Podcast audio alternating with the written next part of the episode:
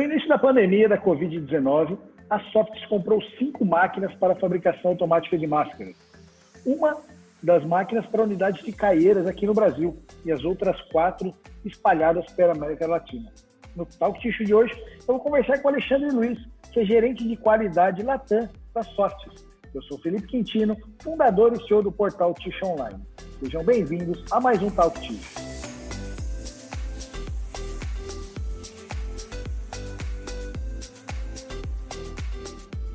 Alexandre, muito obrigado pela sua participação no Tissue de hoje. Obrigado você, Felipe, pela oportunidade. Sempre um prazer falar com você. Legal, bacana, vamos lá. Alexandre, a, a Soft teve aí uma grande visão, né, de logo no início da pandemia fazer essa aquisição uh, dessas máquinas, né, e, e, além de incluir um novo produto aí no seu portfólio aí, né, de todas as, as plantas e, e mercados que a Soft atua, isso aí também ajudou muito, né, os países em que a Soft uh, atua, né, como o Brasil, Chile e outros países aí da América Latina, com a doação da, dessas máscaras, né? Isso ajudou muito. Como é que foi essa decisão de, de investimento aí no, no, equipamento, a compra do equipamento, Alexandre?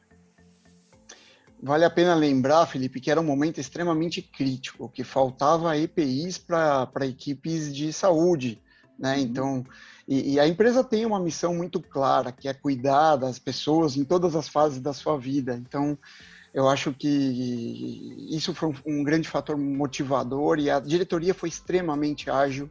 Então não, não teve muito isso de ficar pensando em mercado, de ficar pensando. Não, a, a intenção inicial, o arranque foi ajudar efetivamente.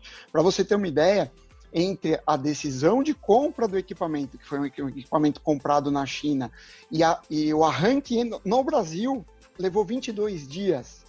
Então, Caramba, se, só isso, 22 dias. Então, Uau. decido comprar hoje, coloco a máquina num avião, mando para o Brasil, e, e, você sabe a, a, complexidade que é. Então, era um, uma legislação que a gente não conhecia, uma cadeia de supply que a gente não tinha desenvolvido, um, um, todo, toda a infraestrutura física para a instalação de uma máquina dessa. Então, dentro de uma, de uma, de uma nave de produção de, de fraldas que já tem um rigor bastante alto, mas foi criada uma sala limpa dentro dessa, dessa estrutura e pessoas trabalhando 24 horas, nós da área técnica também.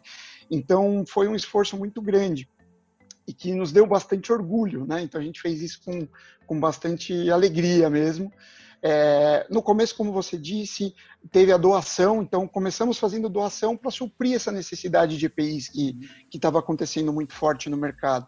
Então foram doadas 3 milhões de máscaras no Brasil, falando só no Brasil, foram doadas 3 milhões de máscaras para as regiões onde a gente tem as plantas, né? Que para os governos, na verdade, das regiões onde a gente tem as plantas. E, e, e, isso nos dá muito orgulho, né? Então, é mais um indicador que, que nos dá orgulho para a gente saber a, a, empresa que a gente está trabalhando e qual é a motivação das pessoas. Que legal, cara. Pô, vocês estão de parabéns. Eu não sabia desses 22 dias aí é, do momento. Para comprar um equipamento já, já é uma decisão demorada em diversas empresas, né? Ainda Exatamente. mais todo esse trâmite de, de, de, importação, uau, que recorde, cara. E botar para rodar, né? E, e botar para rodar. rodar. E a crise de insumos que estava acontecendo no momento, né?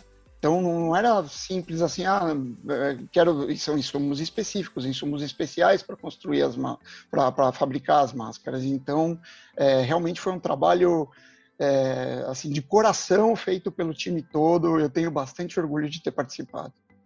Legal, cara, show de bola. Alexandre, e, e qual que é o diferencial dessas máscaras a, a da Elite aí? Como é, qual que é o diferencial delas com relação às outras? Ah, excelente pergunta.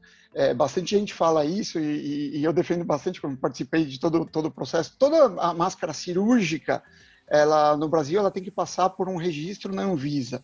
E, ah. e, passa por uma norma que é a 15.052, que eu posso te falar que eu estudei muito o, o, assunto, é uma das mais rigorosas do mundo. Então, ela é mais rigorosa do que a norma americana, ela é mais rigorosa do que a norma europeia, especialmente com relação à filtração de partículas. E o diferencial, a grande diferença da, dessa máscara, vou ver se eu consigo te mostrar aqui, ela Não. tem orelhas elásticas no lugar daqueles tradicionais fios elásticos. Uhum. Essa tecnologia de orelha elástica, ela inclui uma melhor estruturação na lateral da máscara. Então, quando você a máscara, o que, que acontece? Vou até simular uma colocação aqui para você ver. Ela veda completamente essa lateral do rosto, ela não fica com aquele espaço aberto que as, que as, as máscaras de elástico deixam no rosto. Então, obriga que quando você respira, o fluxo de ar passa pelo elemento filtrante.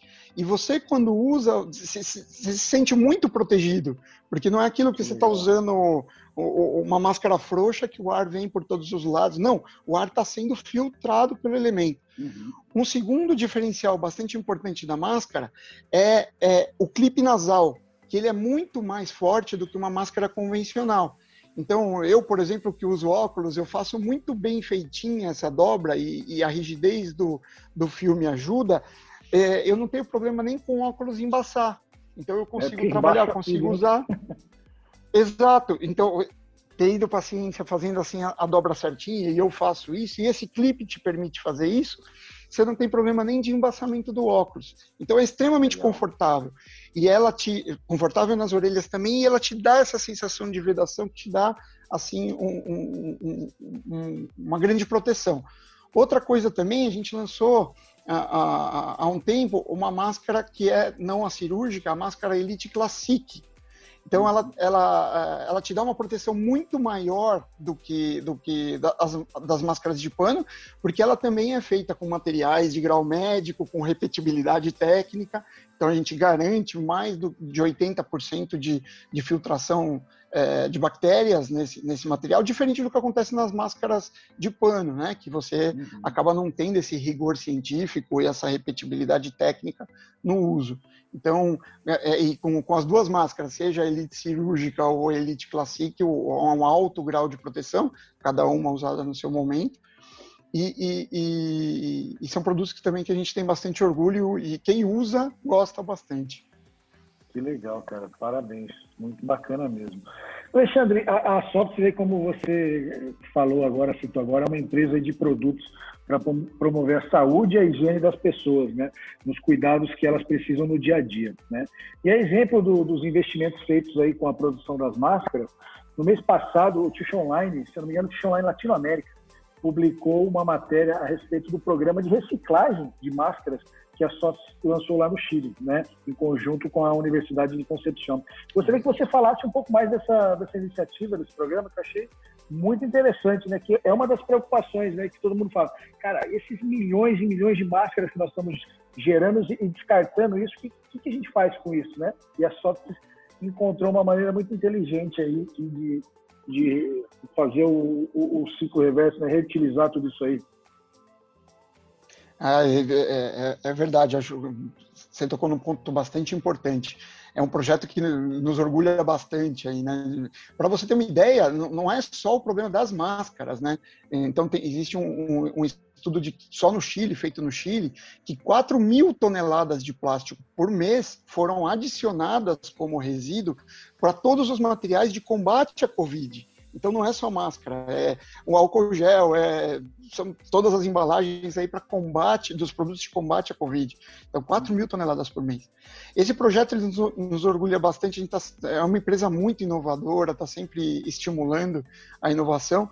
Então é, é uma parceria da universidade e da municipalidade de Concepción também, também que é, é um trabalho feito com escolas, né? Então, basicamente, onde, onde faz a coleta adequada dessas máscaras, passa por todo um processo de esterilização e final reciclagem, transformando em pellets e aí para uso múltiplo.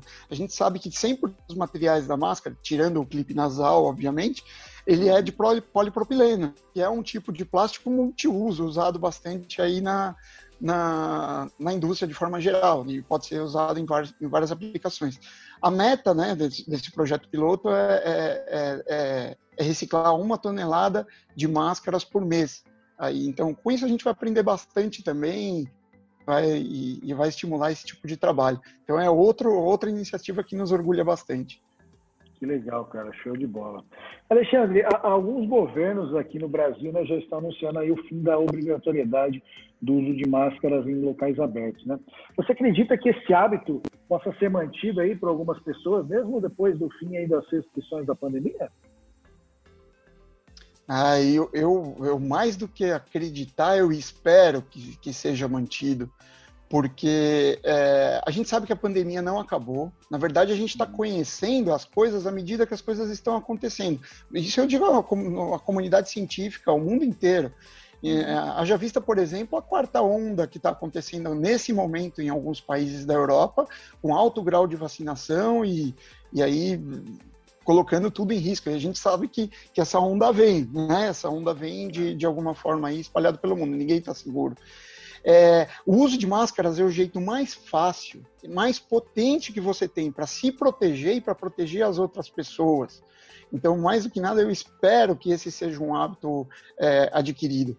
É, nós voltamos às viagens, né? Então, é, você teve é, há, há, poucos dias aí também no México, participando de uma premiação. Eu, nesse momento, estou aqui no Uruguai, por, por exemplo, na, na nossa filial a, aqui do Uruguai, fazendo um trabalho. Então, a, a, as atividades elas estão voltando, mas eu, por exemplo, eu me protejo 100% do tempo. É, dentro das fábricas a gente está muito tranquilo, porque a gente tem um protocolo absolutamente rígido, absolutamente completo. Então, dentro das fábricas é o lugar que eu me sinto mais seguro. Mais Mas seguro. fora das fábricas a gente vê que, que não, não tá assim, né? Então, as pessoas, aqui mesmo no, no, no próprio web, te dar um exemplo, já não é mais obrigatório usar em lugares abertos, como está acontecendo em vários lugares do Brasil, como você disse. Uhum.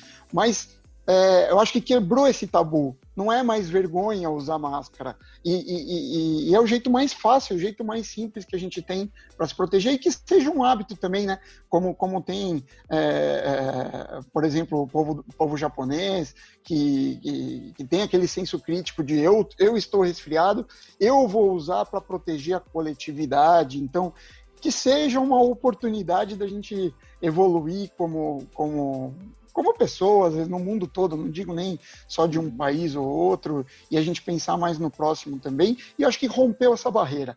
Não, ninguém mais tem vergonha de usar máscara e, e, e é um bom jeito de se proteger e proteger os outros. Não, eu também concordo, cara. Eu também acho, é que nem você mencionou, né? Na Ásia, a gente vê que né, sempre, você vai entrar em metrôs, em aeroportos, lá, qualquer lugar, sempre tem gente de máscara, né? O cara tá resfriado, tem alguma coisa, ele tá usando máscara. E eu acho que esse hábito vai, vai vir para ficar aqui também no Ocidente. Eu acho que, mesmo no Brasil, é, um país de, de, clima tropical, todo mundo fala, pô, no calor usar máscara, mas eu acho que não. Eu acho que, né, principalmente, por exemplo, outro dia eu estava comentando até em restaurante, né? Que, que é coisa mais higiênica do que o garçom tá usando uma máscara para vir servir o pessoal da cozinha está utilizando uma máscara né, para trabalhar. Então você fala assim, cara, esses estabelecimentos aí que, que, que, manipulam, né, ou que trabalham diretamente com o público, meu, isso aí vai acabar virando meio que regra. O cara tem que usar. E eu acho que é muito importante. E a gente pode prevenir outras doenças, né, cara? Diminuir a transmissão de várias doenças utilizando a, a, máscara e até o álcool em gel, a, a, as limpezas da, das mãos. Eu acho que está aumentando todo esse hábito, né? de, de higiene. Mas legal. Alexandre, bom, cara, obrigado pelo bate-papo, obrigado pelo seu tempo aí. Eu sei que você está na correria aí no Uruguai. Obrigadão por é um prazer. para conversar com a gente. Sucesso para vocês aí, sucesso para a Softs.